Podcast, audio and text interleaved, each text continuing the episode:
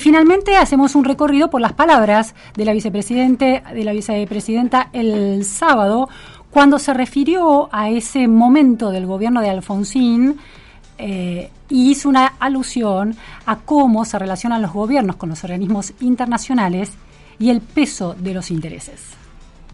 Resulta ser que Machinea, ¿se acuerdan de Machinea? Que fue luego ministro de Economía durante el gobierno del presidente de la Rúa, de la Primera Alianza. Machinea era miembro del de gabinete económico de Surril, del doctor Surril. Y habían decidido, en medio de unas tantas crisis que atravesaron, privatizar el polo siderúrgico y el polo petroquímico. Innovar, una, una medida innovadora. Y allá marchó a Estados Unidos, Machinea, para entrevistarse con el presidente del Banco Mundial y decirle que necesitaban un préstamo de 4 mil millones de dólares para poder privatizar y tornar mucho más eficiente, en forma privada, el polo siderúrgico y el polo petroquímico. Y entonces el presidente del Banco Mundial lo escucha atentamente, se machinea y va ganador, voy con la privatización. Estos son los que inventaron la privatización, ¿cómo van a decir que no? Bien, llegó allá y el presidente del Banco Mundial le dice, mire, no, no va a poder ser, pero ¿cómo que no? Le pregunta, es para privatizarlo, para que sea más eficiente, más eficaz. Estados Unidos se va a oponer. ¿Cómo que se va a oponer? Claro, porque compiten con el sector siderúrgico y petroquímico de ellos. Si ustedes son eficientes y son competitivos, compiten contra ellos. Y ahí se desayunó. Y, ahí y el problema no es de Estados Unidos. El problema es de nosotros los argentinos. A ver si nos notificamos de alguna buena vez por todas. Estados Unidos lo que hace es defender sus intereses. Ojalá todos tuviéramos esa misma actitud la palabra intereses y la defensa de los intereses y también en esa relación con los organismos de crédito y con Estados Unidos tan central en esos organismos, de acuerdo con la matriz conceptual económica de la vicepresidenta, lo que pesan son los intereses. Estamos en comunicación telefónica con José Luis Machinea. Muchísimas gracias, José Luis, por estar hoy en la Pregunta Sin Fin. Es un placer para mí. Gracias por llamarme. Bueno, José Luis Machinea, eh, la gran, gran parte de los argentinos no lo conocen, pero las nuevas generaciones a veces están distraídas a la historia reciente, así que hago mínimas referencias de sus hitos eh, de, en, esta vida económica de la Argentina. Como decía la vicepresidenta, fue ministro de Economía durante la gestión de la Alianza. Y durante el gobierno de Alfonsín, que es esta experiencia que alude particularmente en ese discurso, fue subsecretario de Programación del Desarrollo de la Secretaría de Planificación de la Presidencia de la Nación primero, subsecretario de Política Económica del Ministerio de Economía y luego presidente del Banco Central. Fue parte del equipo de eh, Juan Vital Zurruil en ese rol central del Banco Central y en un momento clave de la economía argentina crítico. Eh, José Luis, este paralelismo que establece la vicepresidenta entre aquellos días y el vínculo de el gobierno de Alfonsín de la Argentina con un organismo global como el Banco Mundial y eh, esta referencia a los intereses de Estados Unidos. ¿Cuánto hay de sesgo en esa lectura que hace la vicepresidenta y cuánto, cómo lo ve usted que fue un protagonista de ese momento? Bueno, eh, efectivamente nosotros, eh, de haber sido en el 86, eh, después de haber lanzado el plan austral, decidimos que teníamos que hacer algunas reformas. Y las dos cosas que se nos ocurrió, eh, pues no estábamos demasiado preparados para trabajar en eso. Eh, después, con la ayuda de, algunos de algunos amigos, este, tuvimos un programa de, de privatización en parte, pero de reformas en general. Entonces, efectivamente, nosotros dijimos, bueno, tenemos que hacer algo eh, y ese algo fue eh, tratar de privatizar Somisa y el polo petroquímico, ¿no? Y em, hasta ahí va todo bien, pero yo, eh, yo, yo, sé que Estados Unidos puede hacer ese tipo de cosas, pero en, nuestro caso la verdad lo que pasó es que nosotros, nosotros el equipo económico, habíamos hecho algunas evaluación del valor que teóricamente podría tener eh, Somisa y, nos daba alrededor de 700, 800 millones de dólares. Eh, y lo que un comentario del presidente de, del de, presidente de la empresa privatizar, eh, que era un, radical, eh, dijo, bueno, está bien, si es necesario eh, privatizar Somisa, vamos a ayudar. Pero claro, siempre y cuando que nos paguen el precio que es razonable. ¿Y cuál es el precio razonable? Eh, 4 mil millones de dólares. Y ahí se acabó la privatización, porque ya no, no fue un problema ya de hablar con el gobierno de Estados Unidos, fue mucho antes de eso, porque una vez que el presidente de, dijo eh, eh, dijo cuatro mil millones de dólares cuando nosotros sabía, sabíamos que valía alguna cosa entre 700 y 800 o 900 millones de dólares, nos dimos cuenta que no había manera de tratar de vender eso porque tenía iba a ser un desastre político. Ahora, en el diálogo, en llegamos ahí. Eh, ahora digo que, que en Estados Unidos suele hacer esas cosas Sí, eso es cierto, pero en el caso nuestro no fue así. ¿no?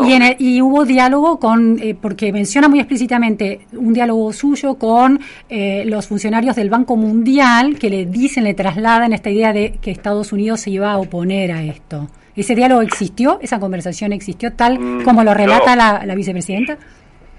Yo no, no recuerdo eso. Yo, Y yo sé que, este, eso fracasó por la sencilla razón de que acabo de decirle recién. Claro pero no por otra cosa.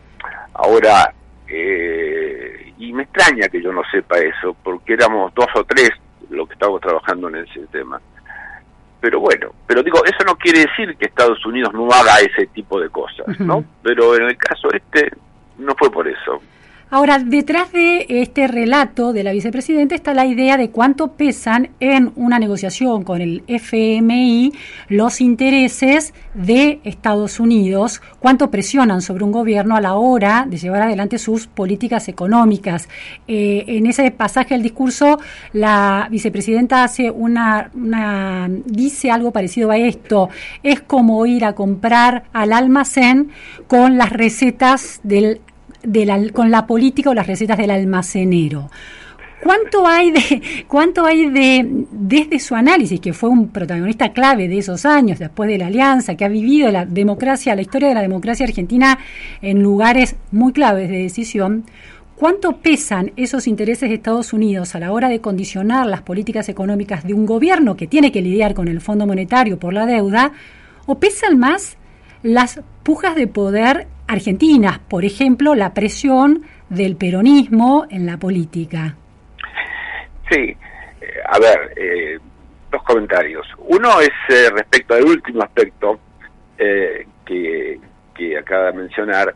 efectivamente, las presiones adentro del gobierno o fuera del gobierno, en este caso con el peronismo, fueron cruciales en ese, ese periodo. Yo volví a reescribir el, el plan, plan austral eh, y ahí soy más duro, primero con nosotros mismos, los que estábamos ahí, eh, y segundo, eh, pero ahí marco, remarco que uno de los problemas serios que tuvimos es que el peronismo se opuso a todo en ese momento, porque habían perdido por primera vez una elección.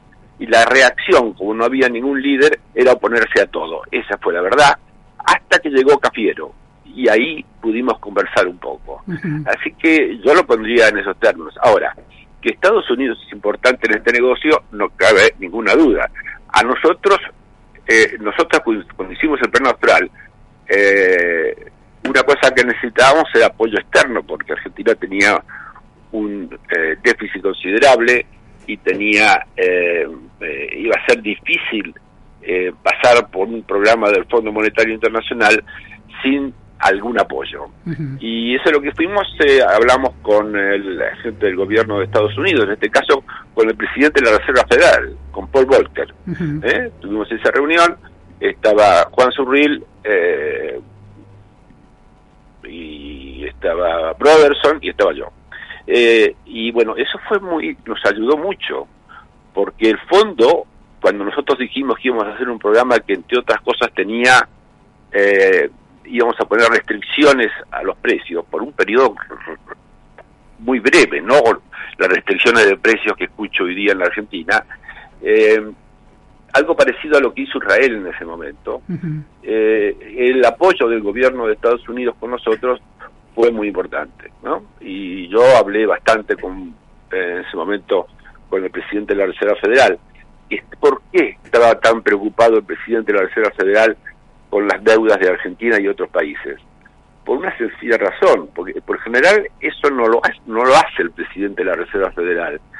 ¿Por qué estaba tan interesado? Y por una sencilla razón, que lo que habían tomado de crédito cuatro, cuatro países de América Latina eh, de los bancos de Estados Unidos era de tal magnitud que si nosotros hacíamos íbamos a un default generalizado, había una crisis financiera en Estados Unidos. Y por eso Paul Volcker se ocupó personalmente de, de, de, tratar de que hiciéramos, llegáramos a un acuerdo, así que eh, para nosotros fue útil en ese momento. Eso quiere decir que la presión de Estados Unidos de una o de otro lado es muy importante, siempre. Y puede ser positiva o negativa. ¿En qué sentido eh, colaboró Estados Unidos? En, en, usted dice que contó con la colaboración dado el déficit que tenía Argentina. Claro, colaboró porque eh, nosotros no podíamos pagar los intereses de la deuda. Así que lo que nosotros dijimos es, nosotros podemos pagar solamente la mitad de los intereses de la deuda. Y le dijimos al gobierno de Estados Unidos eh, y al, al presidente de, del Fondo Monetario Internacional, eh, y, eh, y entonces eso que, implicaba que nosotros íbamos a pagar la mitad de los intereses solamente, no el capital, no, la mitad de los intereses y no más. Y por lo tanto eso eso requería que los bancos nos financiaran la otra mitad. Y ahí intervino la presión de Estados Unidos con los bancos extranjeros para decirles, señores, ustedes tienen que dar un poco más de plata acá, porque si no en este caso el gobierno argentino, no tiene plata suficiente como para pagar todos los intereses. Em, José Luis, en la Argentina está otra vez en el medio de una crisis económica con una inflación creciente. Hay preguntas de si esto se puede convertir en una hiperinflación como la del 89. Eh, y la relación con el Fondo Monetario vuelve a estar, es también uno de los factores que eh, producen una conmoción dentro del oficialismo, dentro del Frente de Todos y, eh, bueno, un debate en la sociedad. El, el, gobierno de Alfonsín, la hiperinflación, la pérdida de efectividad del plan austral, ¿se debe a las condiciones que había puesto el FMI o, como señalaba, se debe a la obstrucción del peronismo en ese momento en las políticas que tenía que, que decidir implementar el gobierno de Alfonsín, las políticas económicas? Bueno, yo creo que las eh, hubo poco de las dos cosas, ¿no? Eh, es, eh, es obvio, es evidente, diría yo, que eh, la presión del peronismo eh, respecto al gobierno de Alfonsín fue extraordinaria, ¿no? 14 paros generales, es un récord este, en la Argentina y en el mundo posiblemente. 14 paros generales. Eh, y una una y lo que hicieron este, que hizo el peronismo en los primeros años es directamente estar en contra de cualquier proyecto que tuviera el gobierno de Alfonsín solamente cuando este, aparece un líder en, el peronismo, eh, es eh, que dura poco, porque después Menem le gana la elección, eh, ahí hubo margen para acordar algo. Y si no, hubo una posición total del peronismo y en este caso encabezada por los trabajadores, ¿no? Este, Ubaldini y compañía. La pata sindical del movimiento peronista. Así es, exactamente este eh, y ese fue tan fuerte porque justamente el el peronismo le había ido mal en las elecciones. Por primera vez habían perdido eso y se había creado un desastre eh, político dentro de, del, del peronismo eh, y entonces ahí lo que hay aparece el sindicalismo diciendo nosotros nos hacemos cargo y eso fue lo que pasó.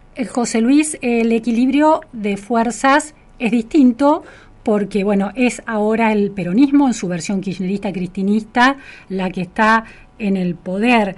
Em, si uno eh, piensa la Argentina de hoy, pero con las experiencias acumuladas, usted que las conoce muy bien, eh, uno de los debates que se da en este contexto es una, para parar la inflación, que es el problema acuciante en términos económicos, es política de shock o gradualismo y hay cada vez más consenso de que el shock es lo conveniente, pero que este gobierno no tiene el capital político, el liderazgo suficiente como para eh, poder hacer algo así. Sería una tarea del próximo gobierno. El plan austral fue en principio una política de shock que casi de un día para el otro logró contener la inflación. ¿Cómo fue? Por qué funcionó al principio y por qué dejó de funcionar después. Sí. Bueno, efectivamente, sí. El plan austral fue eh, una estrategia para parar la inflación y eh, fue una estrategia de shock, ¿no? Eh, la inflación en ese momento era casi, casi del 30%, 30% mensual, para tener idea de dónde estábamos. Y al mismo tiempo Israel tenía una inflación del 20% mensual. Y cito Israel porque Israel hizo un programa muy parecido al argentino y lo hizo una, una semana o 15 días después del caso argentino. Y la verdad que ellos no sabían lo, que íbamos a hacer nosotros ni nosotros lo que iban a hacer ellos. Pero los dos programas fueron muy iguales. El, el programa israelí terminó bien, hasta hoy, hasta, hoy, y el austral, que tenía características iguales, eh, no terminó bien. este, y y ahí eh, y ahí lo que hubo es eh, problemas quizás en nosotros en algunos aspectos definitivamente eh, pero también algunas otras cosas como que el apoyo de Estados Unidos al gobierno de Israel no mientras nosotros estábamos buscando algo de plata por aquí o por allá y no encontrábamos Estados Unidos le dio un grant no un, subsidio eh, de eh, equivalente a 4 billones, eh, a 4 eh, mil millones de dólares en dos años, ¿no? eso fue una de las cosas que hizo y eso fue un apoyo realmente extraordinario. Y, y, la, y la otra cuestión, que, que, es extraordinario esto, es que había elecciones en Israel en ese momento. ¿Y qué pasa?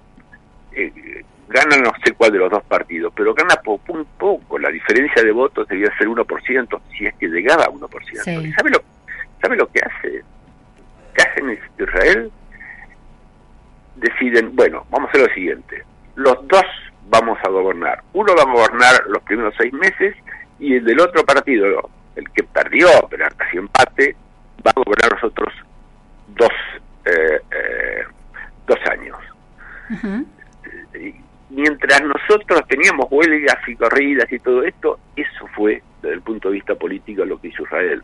es, decir, un mayor apoyo eh, en términos de préstamos del, del FMI. Estados Unidos era vía el FMI que le prestó este estos 4 mil millones de dólares. No, no, no, no. Esto fue directamente eh, del gobierno de Estados Unidos. El gobierno de Estados Unidos. El gobierno de Estados Unidos. Entonces, apoyo, apoyo. fue grant, no fue, no, no, fue ni siquiera un préstamo. Claro, un grant. Fue apoyo financiero de Estados Unidos y, y una eh, inteligencia política de Israel en esa puja por el poder de, las distintas eh, corrientes y los distintos partidos, de cómo distribuir ese poder, ¿no? Hubo eso. Eh, en lugar de pelear, pelearnos como nosotros, Ahora, Perdón, usted me decía otra pregunta. No, no, está bien. Esa, la pregunta es si cómo era ese plan austral y si hay alguna ah. revisión de, más allá de esos factores externos que usted señala, la presión del peronismo, lo que Estados Unidos no puso aquí y sí puso en Israel, si ya en la lógica del plan austral con sus distintos componentes había, pro, había estaba anidando un problema que se iba a, manifestar unos meses después. ¿Cómo era y cuál fue el problema técnico del plan austral que termina por debilitarse? Bueno, este, eh, la falta de, de, acuerdos dentro de la Argentina fue un problema serio porque introdujo mucha incertidumbre, definitivamente, por eso hacía la comparación con Israel, eh, y eh, el no tener ese subsidio directamente del gobierno de Estados Unidos también fue un problema. Ahora, de cualquier manera el programa, el programa empezó a flaquear no solamente por eso, sino porque eh, nosotros habíamos bajado la inflación del 20% eh, eh, mensual al 2%. ¿no? ¿En cuánto tiempo? Del 30 me había dicho hoy, ¿30 o 20? En 30, en 30 días. En 30 días, de una inflación de dos dígitos de ese nivel, 30-20%, a 2%. 2%. Impresionante. Impresionante, sí, sí, no, sí, sí.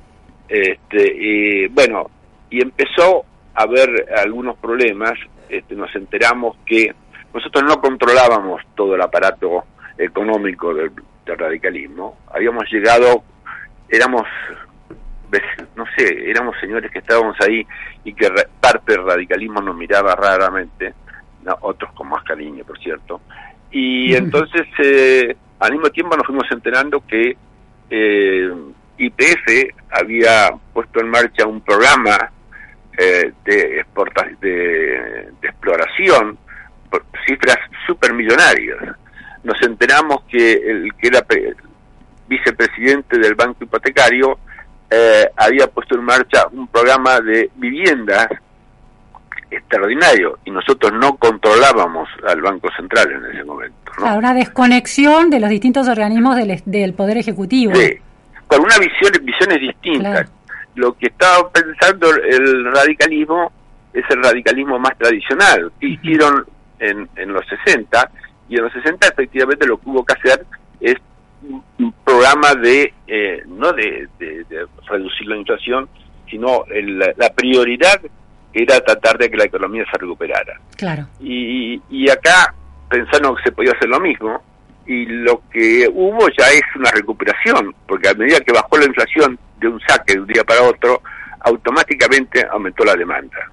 Entre otras cosas porque los sectores de menos recursos tuvieron un aumento mayor que los de mediano y altos ingresos. Entonces, ya era, eh, eh, y entonces, eh, arriba de eso lo que ellos hicieron es dar subsidios. Entonces nosotros no controlamos el Banco Central, que es el que daba los subsidios, ¿se da cuenta? Claro, claro y entonces eh, el problema también fue un problema de que nos llevó un tiempo, finalmente yo llegué al Banco Central, pero llegué 15 meses después de haber lanzado el programa Austral, eh, porque, bueno, claro, había que sacar a gente eh, muy cercanos al corazón del radicalismo. Claro. ¿no? Sí, una, una puja de poder dentro del radicalismo que estaba en el poder. Y ahí les quiero plantear esto, José Luis.